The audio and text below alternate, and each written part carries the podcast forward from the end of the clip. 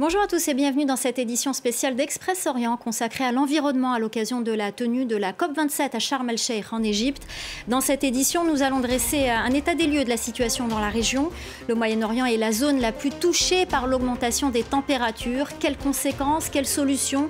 Des questions que nous poserons à notre invitée Delphine Aklock, docteur en géographie, chercheuse associée au CEDEJ du Caire. Nous évoquerons également la question du manque d'eau déjà à l'origine de nombreux conflits dans la région.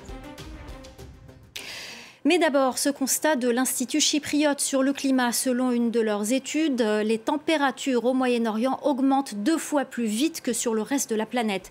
Les conséquences à l'échelle de la région sont nombreuses. Pénurie d'eau, sécheresse, tempête de sable, érosion menacent le quotidien de 400 millions de personnes. Natacha Vesnich. L'été dernier en Irak, le mercure a dépassé les 50 degrés Celsius. Et selon une nouvelle étude sur le climat, c'est tout le Moyen-Orient qui se réchauffe à un rythme quasiment deux fois supérieur à celui de la moyenne mondiale. Les experts préviennent, en l'absence de changement immédiat, la région devrait se réchauffer de 5 degrés d'ici à la fin du siècle. Dans certains pays, les températures pourraient ainsi dépasser les seuils critiques d'adaptabilité des humains. Une augmentation aussi rapide aura des effets potentiellement dévastateurs pour les habitants et les économies locales. Les tempêtes de sable, bien que typiques de la région, sont déjà devenues plus intenses et plus fréquentes, entraînant la fermeture d'écoles, d'entreprises et l'immobilisation d'avions au sol, coûtant à l'économie de la région un montant estimé à 13 milliards de dollars par an. À cause de ce réchauffement climatique, l'ONU prévient que la production agricole pourrait chuter de 30% d'ici à 2025. La Banque mondiale prévoit, elle, que la région perdra entre 6 et 14% de son PIB d'ici à 2050 en raison de la pénurie d'eau. La Jordanie, l'un des pays les plus secs du monde, a dû en 2021 doubler ses importations d'eau en provenance d'Israël. En Égypte, les agriculteurs, eux, doivent s'adapter à l'élévation du niveau de la mer en choisissant des cultures plus résistantes au sel et à la sécheresse. L'inondation des terres côtières entraînera des déplacements massifs de population qui ne seront pas limités aux zones rurales. À Alexandrie, en Égypte, 2 millions de personnes, soit près d'un tiers de ses habitants, pourraient être déplacés si le niveau de la mer s'élève d'un demi-mètre, comme le prédisent les experts. Selon eux, l'augmentation prévue de la température exposerait les 400 millions d'habitants de la région à un risque très élevé de pénurie d'eau et de nourriture, multipliant également le risque de conflits armés. Bonjour Delphine Aklock, docteur en géographie, chercheuse associée au CEDEJ au Caire. Merci beaucoup d'avoir accepté euh, cette interview. On a vu que le bilan n'est pas bon du tout. Quelle est l'urgence aujourd'hui dans la région? Alors, euh, la région euh, Moyen-Orient, moyen-orientale, disons, est marquée par une pluralité euh, d'urgence, euh, urgence de l'eau évidemment, avec euh, plus de, de 10 pays sur, sur l'ensemble de la région qui sont marqués par ce qu'on appelle le la pénurie extrême en eau, c'est-à-dire moins de 500 mètres cubes par habitant et par an. Donc la pénurie en eau, la question du sol avec une dégradation, une désertification des sols, la salinisation de, de l'eau et du sol, et puis la montée euh, du niveau marin qui va toucher notamment le delta du Nil, euh, une zone critique euh, du changement climatique. Alors, à, à l'échelle de la région, Israël reste le leader en termes d'innovation liée à l'environnement. Quels sont les autres pays qui montrent une vraie volonté de transition écologique? Alors effectivement, hein, Israël a été le leader dans la mise en place de ce qu'on appelle l'irrigation goutte à goutte, dans la euh, mise en place euh, du dessalement de l'eau de mer à des fins d'eau potable, mais aussi euh, d'eau agricole. On voit aujourd'hui que les Émirats arabes unis se sont lancés de façon très avancée dans ces, mêmes objectifs d'innovation en termes de transition environnementale. Également l'Arabie saoudite, hein, qui emboîte fortement le pas avec une, vraie politique euh, de, transition avec euh, des, gros projets concernant l'hydrogène vert. Et donc, en fait, aujourd'hui, effectivement, d'Israël, on voit que c'est la péninsule arabique qui devient le lieu de, l'innovation en termes de gestion de l'eau, innovation aussi en termes d'agriculture, qu'on appelle la climate smart agriculture. Alors, faut-il une coopération à l'échelle régionale pour envisager des solutions à long terme? Effectivement, euh, cette euh, coopération euh, régionale semble indispensable lorsqu'on sait que le Nil prend sa source en Éthiopie pour se jeter plusieurs milliers de kilomètres plus loin et qu'il traverse tout un ensemble de pays du bassin du Nil en forte tension, voire en, rivalité ouverte.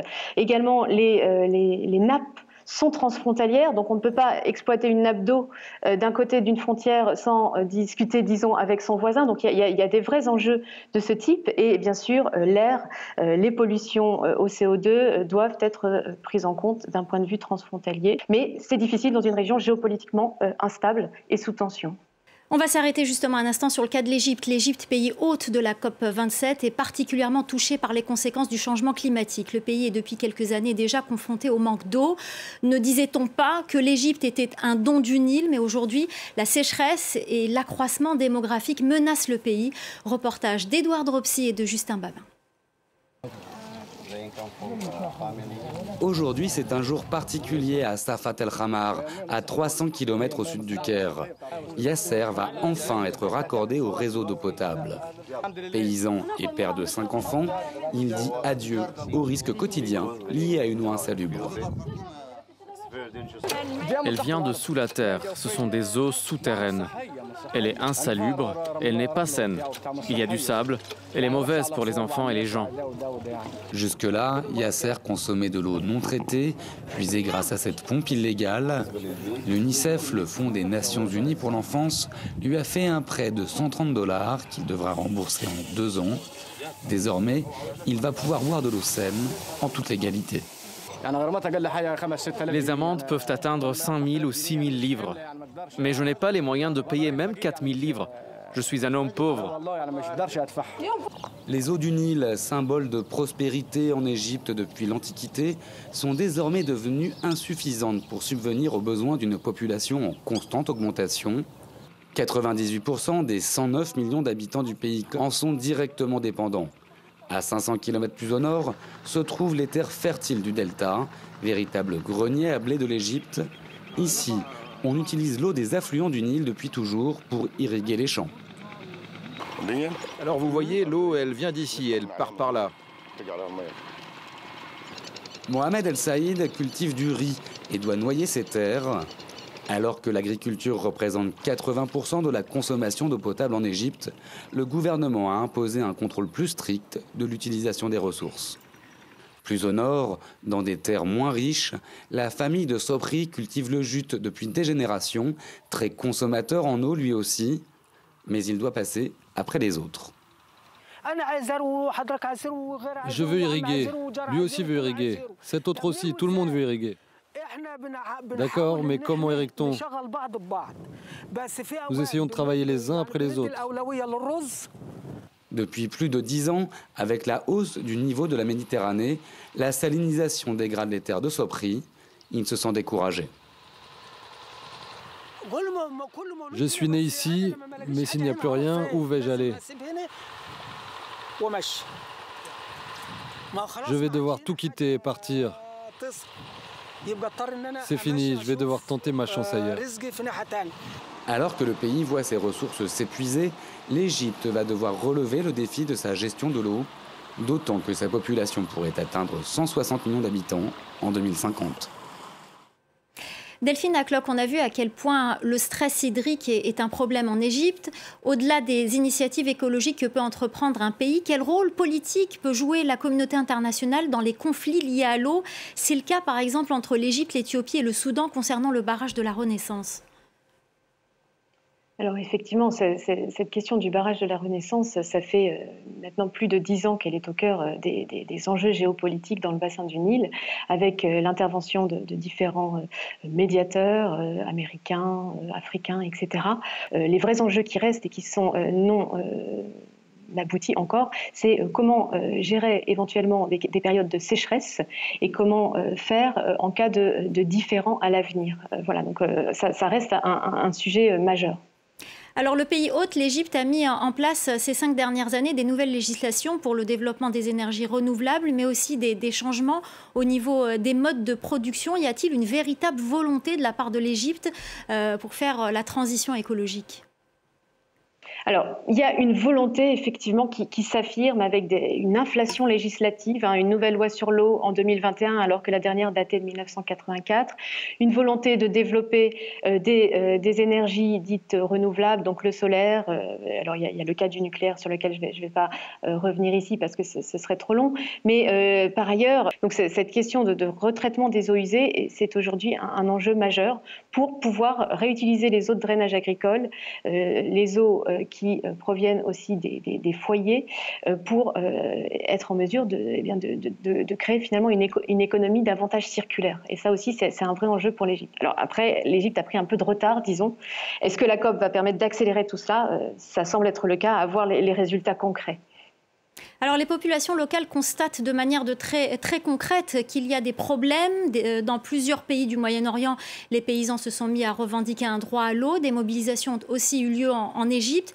Mais le contexte de forte répression rend toute action délicate. Est-ce que le contexte politique peut être un obstacle à l'avancée dans le domaine climatique? Alors, il est sûr que euh, les, mobilisations locales, les mobilisations environnementales ont été fortement réprimées et euh, le sont toujours, à tel point que euh, des, militants environnementaux ont quitté le pays ou ont changé d'activité, disons, pour le dire simplement. C'est sûr que jusqu'à maintenant, l'Égypte est plutôt dans une approche, ce qu'on appelle le top-down, donc des politiques qui sont imposées sans prendre en compte forcément la réalité locale aussi de, ce qu'est produire dans le delta du Nil.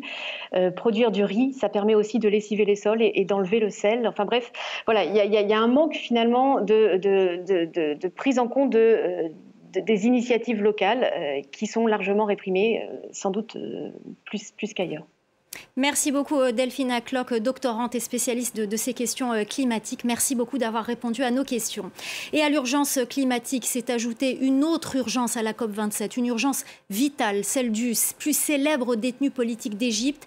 Les heures de Alaa Abdel Fattah en grève de la faim sont désormais comptées. Son sort a été évoqué à de nombreuses reprises lors de cette COP27. Le président français Emmanuel Macron et le Premier ministre britannique se sont entretenus à son sujet avec le président égyptien Abdel Fattah Sisi. Voilà, c'est la fin de cette émission spéciale d'Express Orient consacrée à la COP27. Restez avec nous, l'info continue sur France 24.